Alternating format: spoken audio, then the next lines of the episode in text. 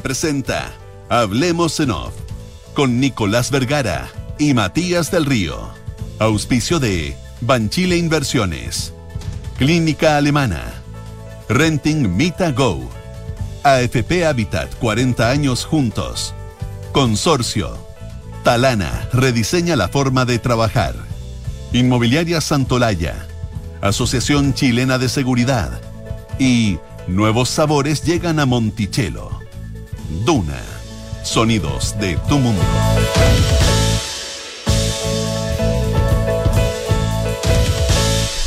Muy buenos días, ¿cómo están ustedes? Son las 8 de la mañana con 6 minutos. Eh, iniciamos una nueva edición de Hablemos en Off en Radio Duna de este día jueves 24 de marzo del año 2020. 22.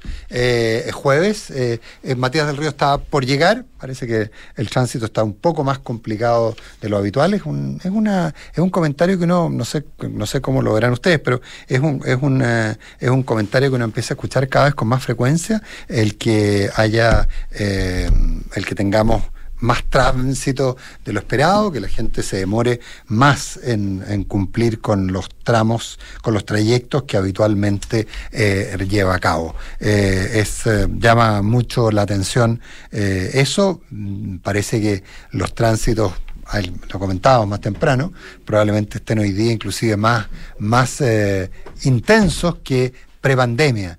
Eh, es, esperable, pensemos la cantidad de autos que se han vendido en el último tiempo, eh, y eso hace, por otro lado, una cierta difusión negativa de la gente hacia el, hacia el uso de, del transporte público, lo que hace pensar que probablemente las calles están bastante más complicadas. Pero ha llegado Y, y, agregarle cuando uno sale dos minutos tarde, que a la escoba.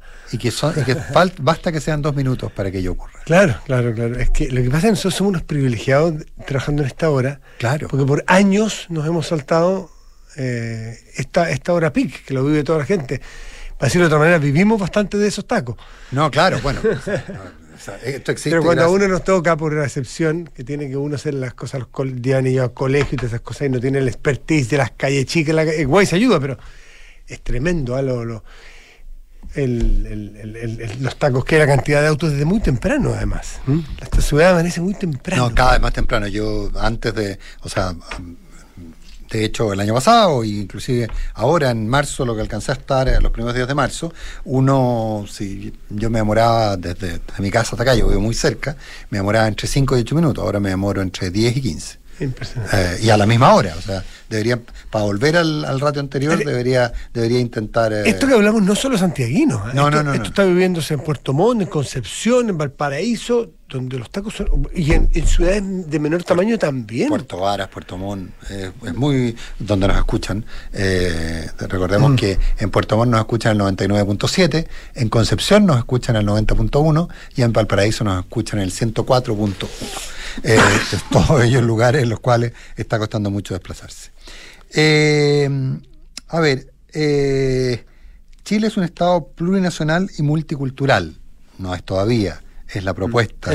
pero ya pasó a... Ya, ya pasó a texto. al, borrador, al borrador que la Comisión de Armonización va a revisar y que probablemente sea el que después se, o sea, y que va a ser el que después se integra, se proponga plebiscitar. A ver, hay algunos puntitos que reconoce, un Estado que reconoce la coexistencia de diversas naciones y pueblos en el marco de la unidad del Estado, con respeto a la autonomía y al autogobierno. Mm. Eh, cuando uno habla de pluricultural, multinacional, etcétera, etcétera, eh, un multicultural, plurinacional, uno dice, bueno, a ver, mm, sí, está bien, reconozcamos que hay. Los efectos de eso lo que. Los efectos. ¿dónde, se pone el límite? Porque cuando, cuando se dice en el artículo aprobado y que va a ser sometido primero a la armonización y luego al plebiscito, dice que reconoce, insisto, la coexistencia de diversas naciones y pueblos en el marco de la unidad del Estado. Es decir, a ver, Chile es un Estado, es unitario, por supuesto, en la unidad del Estado, pero tiene una nación mapuche, tiene una nación aymara, eh, se reconocen creo que 11 etnias, no, no, no tengo claro. Ya, perfecto. ¿Y, esa, ¿Y dónde están territorialmente esas naciones? ¿O no existen? Ah, no, no existen. Ah, pero espérate un poco. Pero después dice respecto al respeto a la autonomía, ¿cómo? Y al autogobierno. Ahora, para que exista autonomía y autogobierno, sin duda que, eh, la, eh, que tiene que existir una visión, una división territorial. Es decir, ¿dónde soy autonómico? Bueno, soy autonómico entre lo que va de el kilómetro tanto, el kilómetro tanto, y la latitud y la longitud, ¿o no? Eh, ¿Y dónde, y dónde soy? Ahí es donde soy autónomo. ¿Y dónde me autogobierno? Bueno, esos mismos límites. Entonces, calza el principio rector de respetar las diversas autonomías con eh, esta lógica hoy día que uno escucha respecto a que se haya derecho a la autonomía y al autogobierno, ahí es donde me queda grande, yo no logro entenderlo. Eh, claro, cuando uno conversa con personas que entienden de esto de un lado y de otro, los de un lado, que los que están a favor de esto dicen, estos son principios, eh, no se pongan nerviosos, esto tiene una aplicación distinta después cuando bajan a las leyes o cuando se, cuando se aplica. Otros, en cambio, sostienen que esto no tiene una aplicabilidad fácil y, sobre todo lo que tiene, sin duda, es un, un trastoque cultural lo que tenemos hasta ahora. Alguien dirá, bueno, para bien. Y, si uno lee las redes sociales, algunos dicen, bueno, está bien, porque pase eso, si eso es lo que tenía que pasar hace tiempo. Otros dicen, así no hemos vivido nunca y nos va a costar mucho ponernos de acuerdo. Y también habrá, eh, habrá topes después y habrá dificultades. Hay otras cosas. Anoche, por ejemplo, se, aprobó el artículo quinto eh, de los pueblos y naciones indígenas preexistentes y sus miembros, que en virtud de su libre determinación tienen derecho al pleno ejercicio de sus derechos colectivos e individuales. Dice, en especial tienen derecho a la autonomía, al autogobierno, a su propia cultura, a la identidad, a la conmovisión, al patrimonio, a la lengua. Todas estas cosas son bastante razonables, todas. Lo del autogobierno, ahí es donde topa la dificultad con el resto, los que convivimos aquí. ¿Cómo se va hacer eso en la realidad? Tienen derecho, obvio, al reconocimiento de sus tierras, territorios, protección del... Em, Pero que no, está, no, es que el reconocimiento de las tierras. Entonces vamos a establecer, por ejemplo... El cómo, es el cómo aquí. Claro, vamos a reconocer... Pero mira esta parte, déjame... dice, a, a la autoridad propia y tradiciones y a participar plenamente y así, si así lo desean, en la vida política, económica, social y cultural del Estado. Eh, va a tener que, fíjate que, miren, la última parte, un poquito más largo, dice, eh, sus órganos, en cumplimiento de lo anterior, el Estado debe garantizar la efectiva participación de los pueblos indígenas en el ejercicio y distribución de poder, incorporando su representación en las estructuras del Estado, eh, sus órganos e instituciones, así como su representación política en órganos de elección popular a nivel local. O sea, va a haber cuotas en, nivel local, regional y local. Junto con ello, garantizará el diálogo intercultural en las funciones públicas, creando institucionalidad, promoviendo políticas públicas que favorezcan, eh, en fin. Va a haber seguramente entonces en todos estos órganos, distintos, a distintos niveles, cuotas especiales, aunque haya elección popular como lo vimos en la convención. Por supuesto, claro. Que, ahora, y, pero, el punto práctico, yo te insisto, es si la Constitución garantiza la existencia del derecho, el respeto a la autonomía y al autogobierno, y, la, y se reconoce la coexistencia de diversas naciones y pueblos en el marco de la unidad del Estado, entonces perfectamente amparándose en eso, la comunidad de Temucuy podría declarar su autonomía, definir su autogobierno, y por lo tanto. claro, eso es lo que no sé. entonces, esto es como la Unión Europea entonces esto va a ser con la Unión Europea en que, claro, lo que pasa es que hay normas, la Unión Europea, hay países en los cuales eh, no hay una sola, eh, ¿cómo se llama? Una unidad. No hay unidad, pero claro, pero no hay frontera. ¿Ah? Entonces, claro, efectivamente, sí tenemos muy autónomo, eh, pero yo, como soy ciudadano de, de Chile, puedo trabajar, puedo vivir, etcétera, etcétera. Pero tengo algunas limitaciones. Las leyes pueden ser distintas, las penas pueden ser distintas, eh, los impuestos pueden ser distintos. ¿ah? Eh, entonces, ¿dónde pones? Eh, entonces, ¿es eso mm. o es que la autonomía y el autogobierno llevan a que haya territorios autónomos y por lo cual, por lo cual entonces yo no pueda circular por ellos, por ejemplo? Claro, en la, en la en la aprobación de principios, porque esto efectivamente son principios, después viene la, va a venir una verdadera lucha de comprensión de esto, y eh, me imagino que va a ser en lo, legislativo, eh, el cómo bajas esto a la vida, a la vida diaria, ¿qué entendemos por autonomía? Eh, bueno, por autonomía se entiende, se entiende, es unívoco, ¿no? es inequívoco, qué es lo que entendemos por autonomía, pero ¿cómo se, cómo se practica esa autonomía? ¿Hasta dónde tiene el poder nacional? o, la, jurisdicción nacional tiene derecho sobre esa autonomía. Y en la parte que leí, que pasaba muy a la rápida, pero mírate, es como leemos. Dice que, lo voy a volver a leer, dice, junto con ellos se garantiza, no, aquí está, representación en las estructuras del Estado. No dicen todas ni cuáles, por representación en, las estructuras del Estado. O sea, las autonomías van a poder... Sus órganos e instituciones, o sea, instituciones del Estado. Por ejemplo, Banco Central. El Consejo del Banco Central. Un consejero del Banco Central, por ejemplo, va a tener que ser de alguna de las etnias. ¿O uno o cuántos?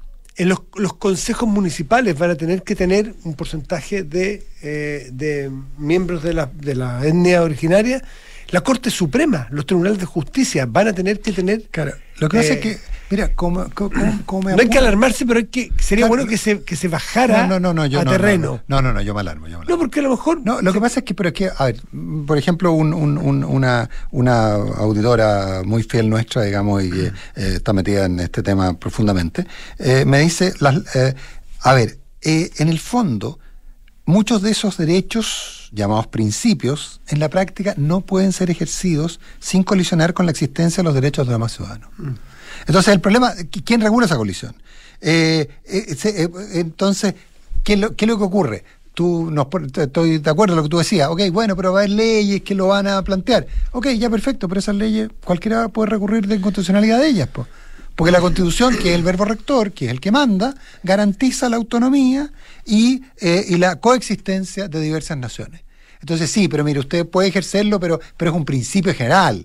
¿Ah? No, no, yo exijo mi derecho a estar representado en tal parte, exijo mi derecho. Entonces, yo, se garantizó el autogobierno. Claro, se garantizó el autogobierno, se garantizó el autogobierno. Por lo, y en el autogobierno, ¿qué es lo que implica eso? Que puedo, puedo, puedo, no sé, eh, decretar impuestos, puedo decidir cómo se eligen las autoridades. Hay dos fenómenos que, juegan, que si hay algún experto que me corrija, pero se, se ha definido la autonomía territorial, por un lado, claro pero con autogobierno. Porque tú deberías tener autonomía regional, pero con un gobierno general que tiene que respetar mi autonomía.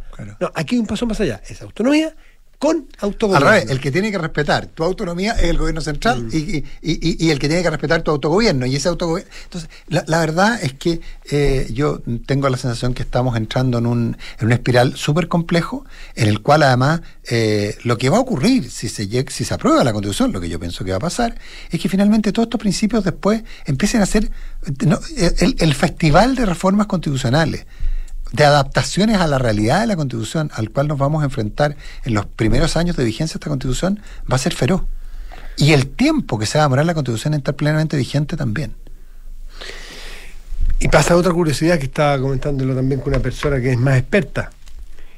Te dan autonomía a las, a las eh, colectividades y a las, a las comunidades eh, auto, eh, indígenas, te dan autonomía te dan autogobierno, pero además el derecho a participar en lo nacional. En lo nacional, claro. O sea, no es que tú te aísles, mire, yo vivo aquí, déjenme aquí tranquilo, yo tengo autonomía, tengo autogobierno, y ustedes sigan con su país allá. No, no. Además, formamos parte del total, y en ese total también tengo derechos. Entonces, aquí hay que ser súper franco y políticamente eh, eh, es difícil decirlo, pero nos vamos a pasar de un extremo del ninguneo, del pisoteo de la deuda histórica, que creo que están bastante reconocidas a esta altura, eh, al otro extremo en que, en que vamos a pagar 200 años de injusticia o más años de injusticia, incluso antes de ser república, con las comunidades, que efectivamente muchas de ellas sí se produjeron y, y, qué sé yo, atropellos horribles, desde tierras, desde las vidas, de la dignidad de esas personas. Pero la forma de corregirla hay que medirla con prudencia y con límites no pasarse tres pueblos para el otro lado, porque entonces necesariamente en algún momento el pueblo, los pueblos se van a pasar para otro lado.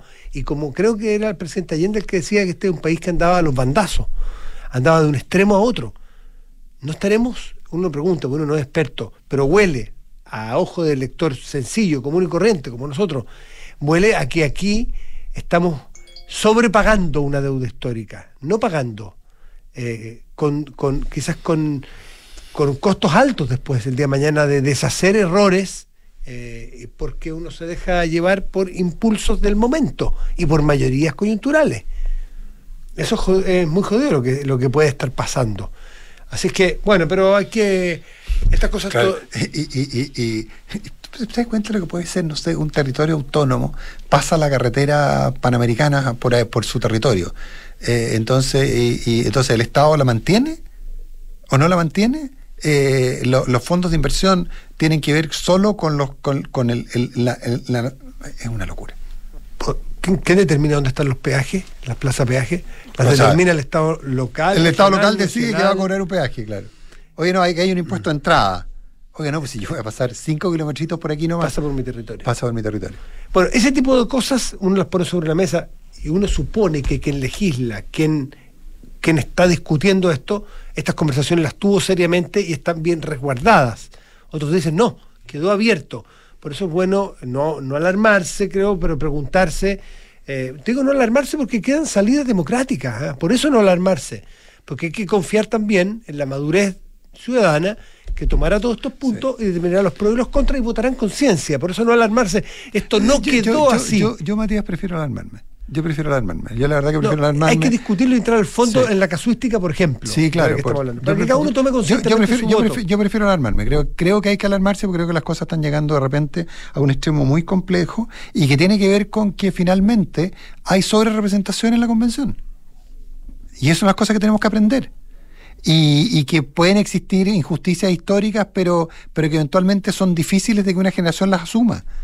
O sea, no sé, vamos a, vamos, vamos a terminar con que la, la Constitución eh, ordene a que el, sea el Estado de Chile le pida recompensaciones al Reino de España eh, por lo que ocurrió en la dominación de Arauco. Fíjate que cuando las constituciones establecen estos principios tan férreos y tan duros, se producen, eh, se tranca la situación de tal punto que los... Mira, voy a llevarlo una analogía a un tema que nos es muy cercano y es de hoy, es de ayer, digamos. Bolivia tiene el reconocimiento, perdón, la, demanda o el derecho a demanda por soberanía eh, al mar y, la recuperación de los territorios que se perdieron después de la Guerra del Pacífico. Eh, la cuestión marítima para Bolivia está en su constitución, Nicolás. Sí, claro. La, vuelta, la, claro, la recuperación del... Ni por mucha voluntad que tenga el presidente Luis Arce, puede acercarse a conversar con Chile si no es poniendo el tema marítimo sobre la mesa, porque si no estaría incumpliendo. El presidente Boric le ha ofrecido hace muy poco restablecer de una vez por todas, después de, décadas, las relaciones, eh, las relaciones diplomáticas entre. No hay razón para no tener razones diplomáticas hoy día con Bolivia. La razón es que Chile establece legítimamente el que se conversa de todo, pero no de soberanía. Y Bolivia dice, es que yo no puedo sino hablar de soberanía. Me mandata mi propia constitución hablar de soberanía. Entonces, es un imposible. Cuando se tranca la pelota de esta forma, se empiezan a producir imposibles y eso es lo que uno teme que ocurra dentro del país. Esto está consagrado en la Constitución y es imposible cambiar porque vamos a ver cuáles serán los quórum. Entonces puede empezar a trancarse la fluidez de un montón de cosas, ya sea una negociación, una conversación, la relación entre ciudades, pueblos, regiones, autoridades. Ese es el tema, que pierda fluidez la vida diaria de todos nosotros, o la vida que o, la legislación de todos nosotros. 8 de la mañana con 24 minutos.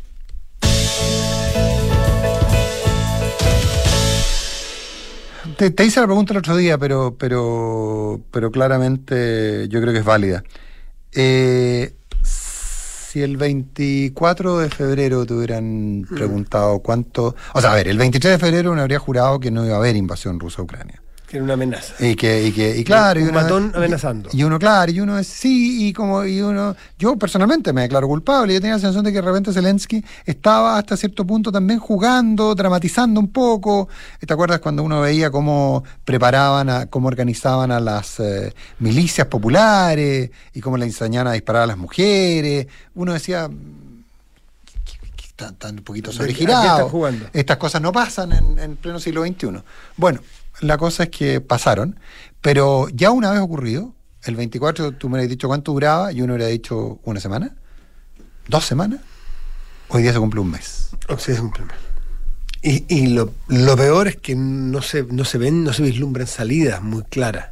No, diplomáticas parece que no. Porque, porque, claro, diplomáticas no, internas No, porque mientras más aparece la, disidencia interna, tuviste que, eh, creo que la tercera traía la crónica hoy día también de que el, uno de los jefes militares o, de defensa. El ministro de Defensa está desaparecido hace 12 días. Hace 12 días que no se lo ve en ninguna parte. Eh, ha habido una presión extra hacia la prensa opositora y hacia los líderes opositores. Eso te habla de que estás con problemas internos. Eh, necesariamente va a venir el problema de la, de la pobreza. Fíjate que decían que en empleos directos, ahora, a poco tiempo de salida de las empresas internacionales, se han producido 100.000 eh, puestos de 100.000 cesantes. Eh, ya la posición económica de, Rusia no era buena, con lo cual empieza a asfixiar, empieza a haber, eh, va a haber inflación, eh, cae el tipo de cambio de su propia moneda. O sea, los problemas, parte por los problemas internos. ¿Cómo solucionas tus problemas internos? Probablemente apretando afuera y tratando de aglutinar detrás del nacionalismo tu posición interna. Y sabemos cómo aprieta el gatillo de manera internacional para aglutinar en lo interno Putin, y es apretando a Ucrania. El problema, Nicolás, es que no le está yendo bien. Más bien algunos expertos dicen que le está yendo en el terreno muy mal. Sí, bueno, ya se empieza a hablar de que hay más bajas rusas que ucranianas. Entonces, si, mira, mira, el, camino. Te va, internamente se te empieza a complicar mucho. Dice, ok, vamos a apretar afuera para aglutinar. Apretas afuera y te va mal. Tengo que ir a la 2.0 afuera. ¿Cuál es el 2.0? Las armas nucleares. Y no estoy inventándolo porque lo ha dicho el ministro en un momento y lo dijo la portavoz del Kremlin. Claro, después se les dicen, pero empiezan a plantear la amenaza y la idea. Si me va mal con, con los tanques y si me va mal con la infantería o me va mal con los grupos que tengo desplegados en el territorio ucraniano, bueno, entonces tengo que tirar de aire. Y después de aire tengo que tirar ya no armas convencionales, sino que... Sí, y tú estás diciendo, no, pero eso no pasa. Bueno, es Putin. Es Putin. O sea, si también pensábamos que no iba a invadir. Claro, no, nos perdimos porque Crimea fue tuvo menos perfil, había, había, había fuerzas internas que, que, que, estaban más de acuerdo, nos perdimos. Pero en Crimea pasó exactamente lo mismo que pasó aquí. Eh, lo que pasa es que aquí hubo un líder, Zelensky, que salió a hablar al occidente. O Ucrania le quedó grande, pues. No, Ucrania no. Es que es distinto. yo creo que Ucrania le quedó grande, yo creo que es distinto ir a Chechenia, es distinto ir a Georgia, es distinto ir a, a Crimea, que es grande. Pero tomar un país completo eh, considerando las distintas culturas, las distintas fuerzas, la, el despliegue de, complicado, la época del año que se eligió. Eh, bueno. parece, parece que también cometió un error ahí, ¿eh? porque en el fondo parece que le está costando salir del invierno y eso les está costando, les está costando la, les está costando la, la, logística. Y como te digo, se habla de más soldados rusos muertos que de soldados ucranianos muertos, de soldados y civiles ucranianos muertos. La línea de abastecimiento, según los expertos, no le está funcionando. El Pentágono en sus informes secretos dicen que está absolutamente estancada esta línea de acceso, este convoy. ¿Te acuerdas de este convoy de 60 kilómetros que estaba aproximándose a Kiev? Bueno, esto fue hace dos semanas. Y sigue aproximándose. Y, sigue aproximándose o sigue muy parado Kiev. Algunos con... Eh, con, combustible y con alimentación para tres días, decían hace cinco, no sabemos en qué situación están ahora. Y el otro día conversando con alguien que entiende mucho estas cosas, me hablaba de esta nueva guerra de guerrillas con drones. Mm. Ah, porque antes uno estaba acostumbrado a la guerra de guerrillas, que eran, claro, esto, eh, que se realizaban solo en las ciudades y que tenía que ver con estos piquetes que, que en el fondo eh, emboscaban y, impedían y, y, generaban una guerra manzana a manzana. Me dicen, ojo, hoy día la guerra de guerrillas que está haciendo Ucrania tiene que ver con estos drones turcos, tiene que ver con estos drones ingleses, y, por eso que está usando Rusia estos, estos proyectiles hipersónicos, eh, que no los había usado hasta ahora, eh, que son de muy difícil detección y que se pueden disparar de muy lejos, pero que no tienen mucha precisión en el blanco, según me explicaban también. Entonces lo que te lleva a que finalmente termines destruyendo un mall lleno de gente adentro, digamos. Mm. ¿Ah? Eh, La desesperación de Putin es de las cosas que más me preocupa hoy día, porque a esta altura uno preferiría casi que Putin ganara. Claro, dirá, claro, porque no eres ucraniano. Claro, cierto, cierto. Pero la desesperación de un tipo como Putin, que ha demostrado tener unas, unas psiquis bastante particular, eh, incomprensible, impenetrable, ante la desesperación, ¿cómo va a reaccionar? Ese, ese creo que es uno de los temores. Bueno, hoy hay reunión en Bruselas de los líderes mundiales, de los líderes occidentales de Europa y Biden se une con ellos. Sí, va a ir a Europa y va a estar bastante cerca el conflicto. Y la discusión que se está dando en las últimas horas es hasta dónde seguir apretando las sanciones. Olaf Scholz, el canciller alemán, dijo ayer, nosotros no podemos seguir, porque no podemos ser que nosotros sancionemos y que, los, y que seamos más castigados que los castigados, porque nuestra dependencia del petróleo y del, y del gas todavía es demasiado grande. Nos va a producir un problema y una pobreza y un desequilibrio interno en Alemania que no podemos seguir prescindiendo de los combustibles. El petróleo del gas ruso. Y eso, claro, eso es Alemania porque prescinde mucho, pero el resto de Europa también prescinde. Estados Unidos no, perdón, eh, eh, depende. Estados Unidos no tanto pero el resto de Europa. Entonces, ahí hay una dificultad. hay una presión ahí para que Estados Unidos reserva, suelte la reserva estratégica, pero aumentan los cortos de traslado. Ahí hay una dificultad enorme que se va a zanjar hoy día en Bruselas en cómo siguen y cuánto siguen las sanciones de Europa y del mundo occidental. Es una cosa bien brutal. yo creo que todas las sanciones y todo lo que se calculó nunca tuvo en consideración la resistencia ucraniana. Mm. Eh, bueno, ayudado ayudado mucho, yo creo. No, no, claro, no, pero nunca, pero, pero en el fondo va a durar X cantidad de tiempo y yo creo que en algún minuto se va por hecho que Rusia iba a tomar Ucrania y que se lo sancionaría y que se buscaría la forma de, de, negociar después. Pero mismo no entendía por qué no lograban entrar a Kiev. Algo estaba pasando. ¿Había información falsa? ¿Había información incomprensible? ¿O definitivamente estaba fracasando? Y cada vez escucha uno más fuentes que indican que la estrategia original de, de Putin sencillamente fracasó. Es la búsqueda de la que viene, es la que uno lo pone más nervioso. 8 de la mañana con 31 minutos. Yo quería brevemente, Matías, referirme A, un, tema bien, bien, bueno, hemos hablado de temas bien locales, pero, o sea, el tema inicial fue local, el segundo fue internacional, pero aquí está jugando Daniel Jaude siempre se habla del gran elector, por ejemplo, aquel personaje que políticamente tiene la fuerza y la capacidad de eh, definir una elección, es decir, aquel que maneja, por ejemplo, las mayorías o la, la primera minoría en el Parlamento, entonces fulanito tal es el gran elector. ¿Se está queriendo convertir Daniel Jado en el gran opositor? Eh, hay, cito textual, un titular del diario La Tercera, tenemos que evitar a toda costa que el gobierno de prueba de dignidad termine, pareciéndose mucho más a un gobierno de la concertación, dicho por Daniel Jadwe. El alcalde de Recoleta volvió a emplazar al gobierno de Boric para explicar sus volteretas en temas como presos políticos y quinto retiro, y criticó al Partido Socialista expresando que le da un portazo en la cara al presidente. Uno podría decir que no podemos sorprendernos porque Jadwe lo dijo. Sí. Pero Jadwe dijo... Sí, una cosa no Distinta. La frase exacta de Jadwe es después de que perdió la primaria, se acercaba la elección, dijo, el día que se tuerza un milímetro respecto a Gabriel Boric y su gobierno, me van a tener a mí primero en la línea de denuncia. ¿Qué es lo que es que se tuerza un milímetro el programa? Hay que ir al programa. Pregunta de cajón. ¿El quinto retiro estaba en el programa? No. Una cosa es que a ti se te carga el programa, por ejemplo, eh, no sé, cosas evidentes, no vamos a hacer reforma tributaria, por ejemplo, un caso. Claro, claro. Ahí Jaude podría decir, yo lo dije, nosotros votamos, nos sentimos de alguna manera engañados, así que somos oposición, no le vamos a hacer oposición dura. Razonable, porque, porque, porque se puede sentir engañado. Pero lo que ocurre ayer, uno dice, tiene derecho a pensar que esto ya no es una excepción, sino que es una, es una, una tendencia que Daniel Jaude cada tres días le va a dar un quiñazo duro al gobierno. Y ya no solamente en defensa del programa, que sería legítimo y esperable, sino aquí respecto de sus propias posiciones. Entonces uno se pregunta, ¿quiere decir que son posiciones distintas a las del gobierno? Porque el presidente ha dicho duro, o sea, clarísimamente que no debe haber quinto retiro, y eso no estaba en el programa. Entonces, ¿por qué Jadwe ahora sale a hacer oposición? Da la impresión de que eh, hay tensiones ahí muy duras, incluso dentro del propio Partido Comunista. Miremos a Camila Vallejo que dice claramente no hay quinto retiro. ¿Hay ahí una pugna de poderes, facciones y liderazgos dentro del propio Partido Comunista de un sector del gobierno entonces? Que lo que dijo hay que seguir a las diputadas, hay que seguir a las senadoras, Claudia Pascual, hay que, hay, que mirar con mucho cuidado qué está pasando allí, porque eso es delicado. Y es una base de sustentación importante del gobierno. Pero también, claro, pero, pero también lo que lleva a muchos parlamentarios es a que de repente se sientan amedrentados entonces la probabilidad de que, de que, por ejemplo, materias como el quinto retiro, o sea, ya pasó ayer en la, en la comisión, mm. en la Cámara, en que el único parlamentario que salió a defender a María Marcel fue Jorge Alessandri de la UDI. Entonces, ¿nos vamos a encontrar con esa, un poquito, comillas, locura? Y lo otro, aparte de esto del Partido Comunista, que hay que mirarlo, la tendencia a, a los subsidios por producto.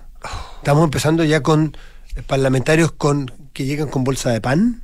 Claro. Eh, van a ir con bidón de parafina. Cosas que son todas súper atendibles porque son efectivamente las cosas que llegan a las familias y a las familias más vulnerables, más necesitadas. Sí, el tema es la estrategia. Marcel contestó como un profesor. Alguien dirá, sí, es demasiado profesor, pero no tiene calle. No, sencillamente la, la experiencia indica que, como dijo Marcel, ¿por qué no atacamos la inflación en vez del alza del pan? Claro. Porque con una, tú atacas todas.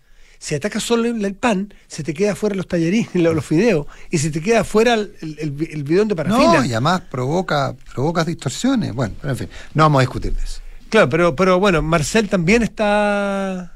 Marcel también está en, apertura. Bueno, nunca se dijo que iba a ser distinto, no, nunca nadie pensó que esto era miel, miel, sobre hojuelas para Marcel.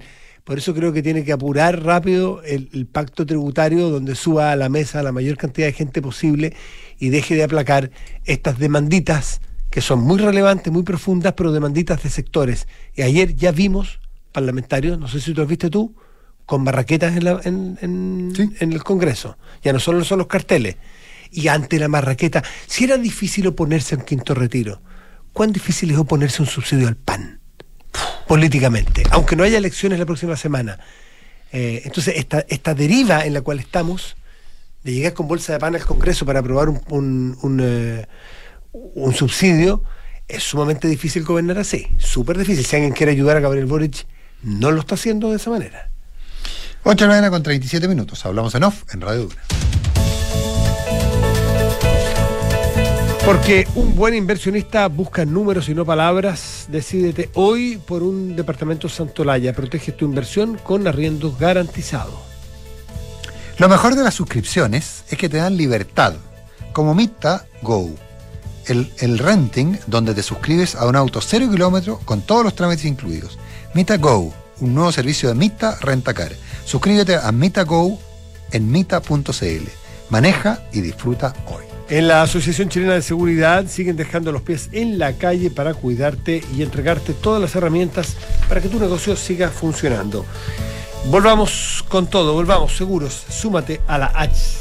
Únete a las más a las miles de empresas que ya han digitalizado su área de recursos humanos y lo han hecho con Talana. Rediseña la forma de trabajar. Conoce más en talana.com. Y un plato espectacular presentado por su propio chef. Es, eso solo puede pasar en los nuevos restaurantes de Monticello. Sergi Arola, eh, Ian Ivan, Carolina Bazán y Tomás Olivera. Monticello, apuesto que te va a gustar.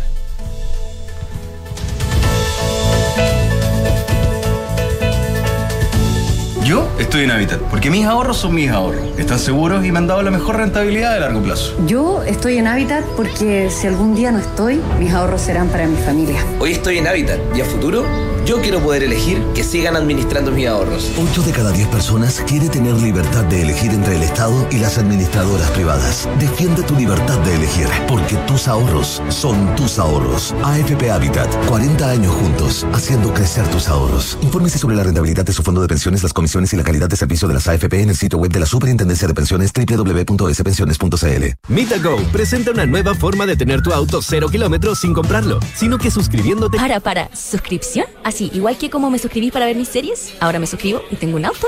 Así es, con MitaGo solo pagas una cuota mensual y tienes tu auto cero. Ya, ya, pero siempre hay gastos extras por ahí. Con MitaGo no, porque si pagas un anticipo, disminuyes la cuota mensual de tu plan. ¿Y cómo lo hago para suscribirme? Fácil, entra a mitago.mita.cl, eliges tu plan, el auto que quieres y ya estás listo para recorrer la nueva temporada de tu vida con MitaGo. Disponible en todo Chile y en mitago.mita.cl. Digitaliza los procesos del área de recursos humanos con Talana, la más completa y robusta plataforma de gestión de personas. Gracias a los módulos de remuneraciones, asistencia y turnos, comunicaciones, firma digital, centro de requerimientos y desarrollo organizacional, Talana ha ayudado a las empresas a reducir sus costos operacionales en más de un 30%. Únete a las miles de empresas que ya han digitalizado su área de recursos humanos. Con Talana, rediseña la forma de trabajar. Conoce más en talana.com. nuevos sabores llegaron a conquistar los paladares a Monticello con los reconocidos chefs Sergi Arola, Monticello a la vista, Gianni V. Llegó la revolución del sabor. Carolina Bazán. ¡A la cocina, muchachos! Descubre los nuevos restaurantes de Monticello y un sinfín de recetas para pasarlo bien. Gran Arena, Boulevard, Hotel y mucho más. Monticello, apuesto, te va a gustar. Cuando una trabajadora, así, con A, se suma a un equipo de trabajo, hay avance, aporte, actitud, hay aprendizaje. En el mes de la mujer, la H reconoce y conmemora a las obreras, arquitectas, ingenieras, abogadas, cuidadoras, doctoras y enfermeras. A todas las mujeres trabajadoras de Chile. Trabajadora con A de H. Conoce más de la campaña en redes sociales, arroba prevención H y en h.cl slash trabajadora. Las mutualidades de empleadores son fiscalizadas por la Superintendencia de Seguridad Social www.suceso.cl. La disrupción en la cadena de suministros por la pandemia ha obligado a empresas manufactureras a mover operaciones a los Estados Unidos en parques industriales más cercanos a sus clientes, fenómeno llamado onshoring. Aprovecha esta tendencia a través de un fondo de inversión que invierte en propiedades industriales arrendadas en Estados Unidos. Infórmate en banchileinversiones.cl. Banchile Inversiones. Inversiones digitales para todos. Infórmese de las características de los fondos de inversión, las que se encuentran contenidas en sus reglamentos internos. Porque un buen inversionista busca números y no palabras. Decídete hoy por un departamento Santolaya. Unidades con descuento de hasta 17%. Solo 5% de pie. Hasta en 48 meses y cuotas desde solo 95 mil pesos. Te regalamos hasta 24 dividendos para comprar con solo el 10% de pie. Arriendo garantizado para inversionistas. Santolaya. Más de 30 años de experiencia para multiplicar tu inversión. Consulta condiciones en santolaya.cl. Santolaya Constructora Inmobiliaria. Números, no palabras. En Consorcio puedes proteger a tu familia y también ahorrar para lo que necesites. Quiero contratar un seguro de vida para mí y mi familia, pero no sabía mucho del tema y en Consorcio me asesoraron. Hicimos una videollamada y me ayudaron en tiempo real a elegir el seguro que necesitaba. En Consorcio te asesoramos 100% online para que puedas contratar el seguro de vida que buscas. Nuestros ejecutivos te ayudarán a elegir la combinación de protección y ahorro que tú necesitas. Contáctanos y conoce más en consorcio.cl. Servicio de videollamada opera de lunes a viernes entre 9 y 18 horas. El riesgo es cubierto por Consorcio Seguros Vida. Cariño, ¿cómo estás? ¿Sigues trabajando aún? No, no, estoy viendo la página de Verisur. Quiero averiguar de poner una alarma. Desde que les robaron a los del tercero, no me quedo tranquila. Sí, buena idea, pero ¿se puede instalar en un departamento arrendado? En el sitio web dice que se puede, ¿eh? Y si nos cambiamos la vuelven a instalar en donde estemos. Ah, perfecto. Llamemos entonces. Contrata la alarma Cero Visión, capaz de actuar antes de que lleguen las fuerzas de seguridad. Llámanos al 600-385-0003 o calcula online en verisur.cl. Activa Verisur. Activa tu tranquilidad. Hablemos en off. Nicolás Vergara y Matías del Río están en Duna. Deja que el deporte sea parte de tu vida. Conoce Alemana Sport del Centro de Traumatología y Medicina Deportiva, que cuenta con un gran equipo multidisciplinario, gimnasio y cancha de entrenamiento al aire libre. Infórmate más en alemanasport.cl. En Consorcio, contratar un seguro de vida para ti y tu familia de manera 100% digital es posible. Ingresa a consorcio.cl y contacta por videollamada a sus ejecutivos, quienes te ayudarán en tiempo real para elegir la combinación de protección y ahorro que necesitas. Conoce más en consorcio.cl. ¿Escuchaste las tendencias de onshoring, infilling y light industrial, las que está, de las que está hablando Banchile Inversiones? Bueno, te invitan a visitar su web para conocer el fondo de inversiones Banchile Real Estate USA 2, que los captura para ti. Ban Chile, inversiones, inversiones digitales para todos. 8 de cada 10 personas quieren tener libertad de elegir entre el Estado y las administraciones privadas para que administren sus fondos provisionales. Defiende tu libertad de elegir. Tus ahorros son tus ahorros. AFP Habitat, 40 años juntos haciendo crecer tus ahorros. 8 de la mañana con 44 minutos, hágalo, no, ah, Andrea Repeto está con nosotros como cada jueves nuestra, nuestra economista de, de ¿cómo se puede decir? de de, ¿cómo se llama? De, cabecera. De cabecera, de cabecera, que nos, explica, nos ayuda a entender. ¿Cómo está, Andrea? Hola, buenos días. Aquí contenta de estar con ustedes nuevamente. Muy gusto escucharlos. Eh, y cabecera así como para que conversemos, más que para aprender. Claro, eh, una, cosa psicoanalítica casi. Claro, esos, son los médicos de cabecera, cuando uno le explica todos los dolores y no los comprende, dicen, y empieza a preguntar y llega a entender lo que pasa. Claro, y ojalá que salgan aliviados también. Eso sí.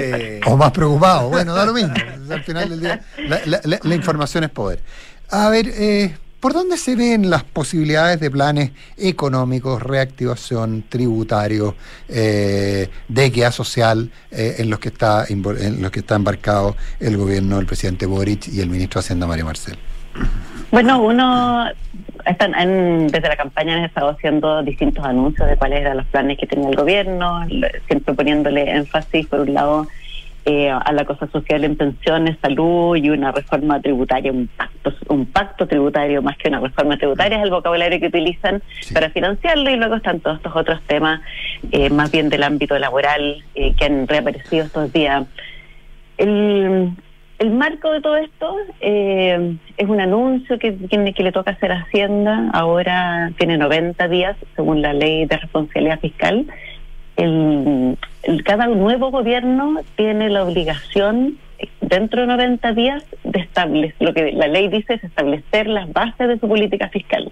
Eh, cómo, cómo va a aplicar la política fiscal durante su mandato, como una señal a la ciudadanía, que es lo que estás, eh, entiendo, preguntando tú, Nicolás, eh, y, al, y al mercado, por cierto, sobre cuál es su plan fiscal. Y esto se resume clásicamente en a qué déficit o superávit estructural eh, están apuntando a lo largo de su gobierno. Eso es el, marco que, que, debiera dar Mario Marcel eh, prontamente para poder definir eh, lo que estás diciendo tú, lo que va a englobar en el fondo todos estos planes económicos que quieren llevar adelante. Ahora, este pacto tributario, que suena súper bien, porque ya el pacto eh, habla, habla de una cosa inclusiva, de una cosa conversada y, bien, creo yo, y de largo plazo.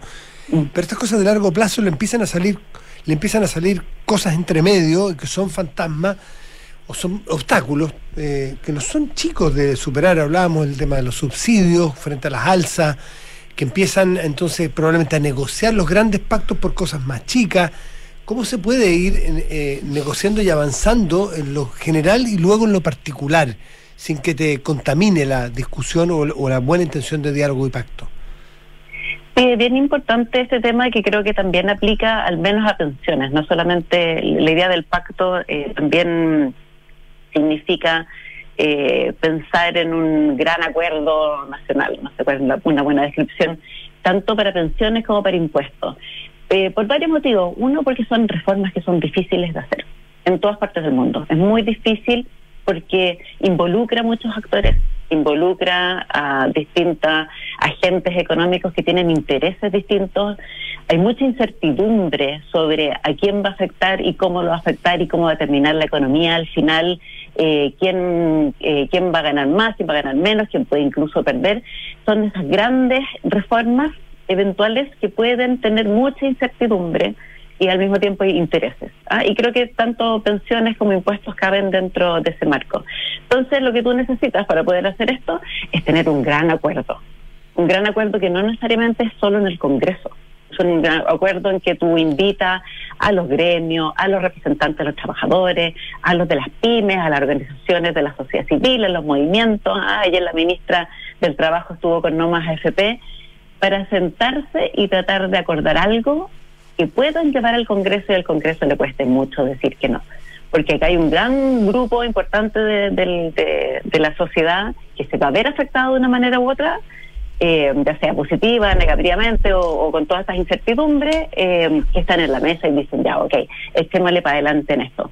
Por cierto que es difícil, ¿ah? porque mm, por lo mismo, cada uno lleva sus propios intereses, eh, cada uno tiene mm, su idea de cómo funcionan las cosas y tampoco estamos de acuerdo necesariamente en qué es lo que significa el sistema AFP, por ejemplo, qué significa el mercado financiero. Hay muchas diferencias en eso. Entonces, claro, hay que sentarse, conversar y tratar de ojalá tener un mandato, no sé cómo lo van a hacer, pero yo me imagino que es lo que han hecho en otros países, en España hicieron esto, entiendo que en Suecia también, sentaron un grupo de gente que también participaron los políticos, por cierto, quienes estaban en el Congreso, con el mandato de llegar a un acuerdo. Ustedes no se mueven aquí mientras no lleguen a un acuerdo.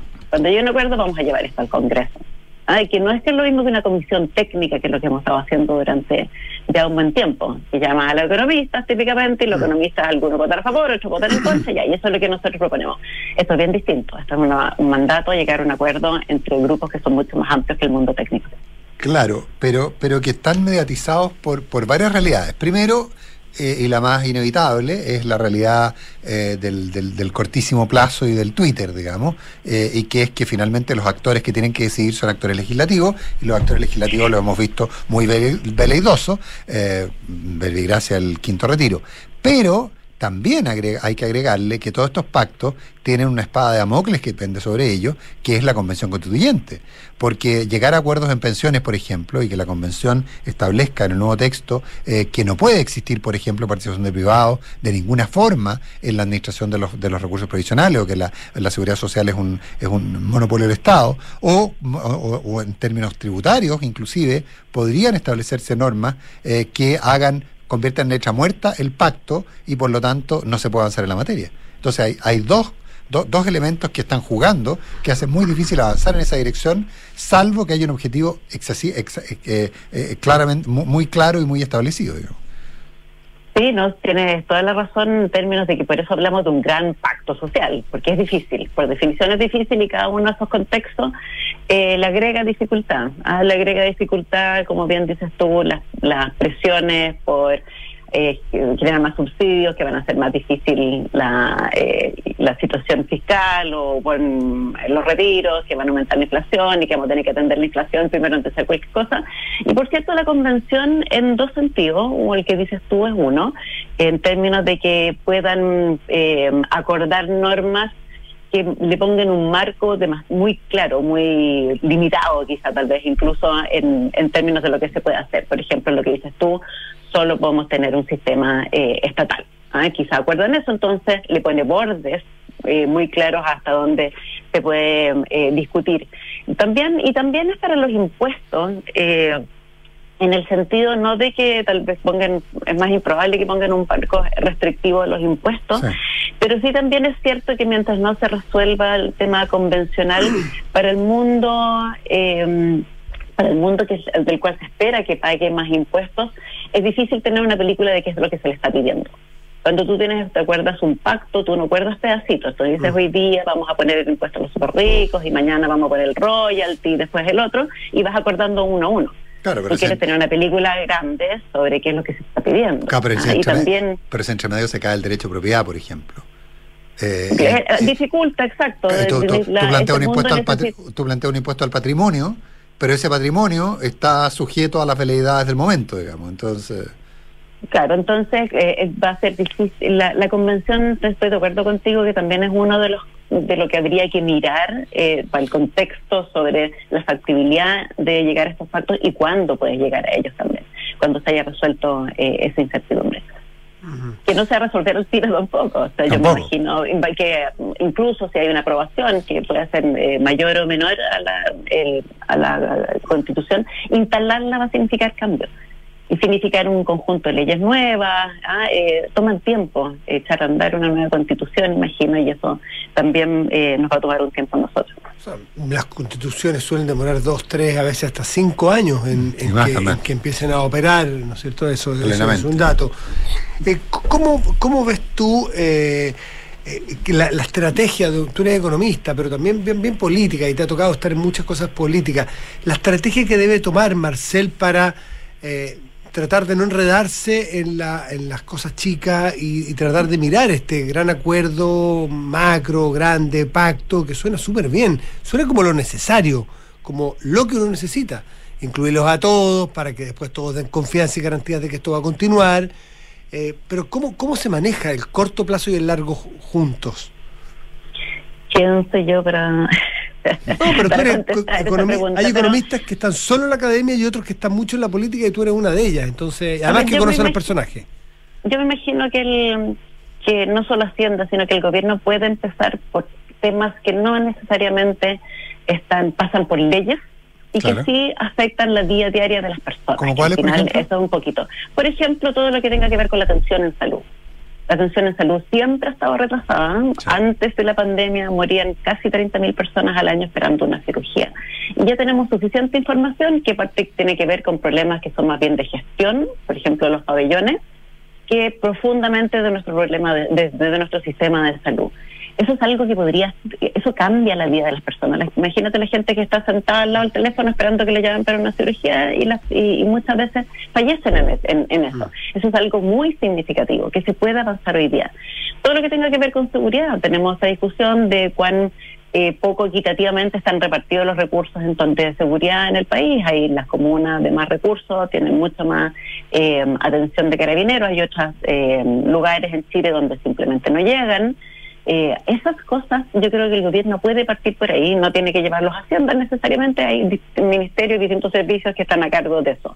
A empezar a notar que estamos haciendo cosas para las familias, porque estos otros, eh, eh, para la ciudadanía en general, porque estos otros temas son grandes y son lentos y son difíciles. Y empezar a conformar esos grupos no sé cómo lo piensan mal. Yo haría, no es la palabra una comisión, pero haría así como un grupo, quizá no sea muy grande, en que participen los políticos, que participen los gremios, los trabajadores y sentarlos con ese mandato. Ustedes no se mueven de aquí mientras no lleguen a un acuerdo. Con todo el ruido que decía el Nico al recién, tiene toda la razón, pero por lo menos empezar a trabajar a qué podemos acordar pero no estas comisiones técnicas, que, mm. que, cada uno piensa un poquito lo que quiere y, y, algunos están a favor y otros en contra y no llegan a un acuerdo. El llegar a acuerdo es muy valioso, porque ahí son temas en que tampoco podemos esperar más. La situación fiscal requiere una revisión de, de los impuestos y además si tienes planes de, de gastar eh, en nuevos beneficios y también está el tema de la convención que eventualmente eh, va aprobar nuevos derechos sociales y según cuál es la forma que delete las garantías va a significar recursos públicos. Entonces, pero eso se hace con cuidado y se hace de, una manera en que tú no puedas eh, seguir dilatando una fuerza. Estamos como en un punto de da la sensación de un punto de no retorno, ¿ah? para bien y para mal. O sea, si se hace bien, bueno, fantástico que hayamos llegado a él, pero también puede ser un punto en que se, se se, se, jodan muchas cosas, digamos. ¿no? Eh, eh, ¿Habrá sensación de, de, la, de la urgencia de, tomarse en serio las discusiones hoy día? Porque las últimas discusiones no han sido del todo serias, partiendo por las que ocurren con el quinto retiro. ¿no sé claro, que es como la caricatura, pero, pero, es, muy, pero es muy significativo. Eh, sí, bueno, hasta esa dificultad pareciera que, que como que estuvieran poniendo a prueba el gobierno que estuvieran jugando un poquitito a, ponerle tensión, a ver hasta dónde van a hasta dónde van a reaccionar, hasta dónde tienen manejo político. Un poquito luego encuentro yo, ¿ah? como para hacer no, y, ejercicio. y además no son, y además son los propios, no son los contrarios. Además, muchos de esos, los propios, incluso los propios nuevos. eh, los que los acaban de sumar eh, a la coalición, cuando a la coalición al, al formar el gobierno, algunos de ellos también están haciendo estas cosas en el Congreso. Andrea Repeto, nos vemos en un par de jueves más. Gracias, Andrea. Ojalá que nos veamos, ¿eh? no solo nos escuchemos. Gracias, Andrea. muchas gracias. Nos vemos. Buen día. gracias. Nos vamos. Sí. Ya vienen cartas notables, comprar un espejo y luego información privilegiada. Que tengan buen día, gracias. Buenos días.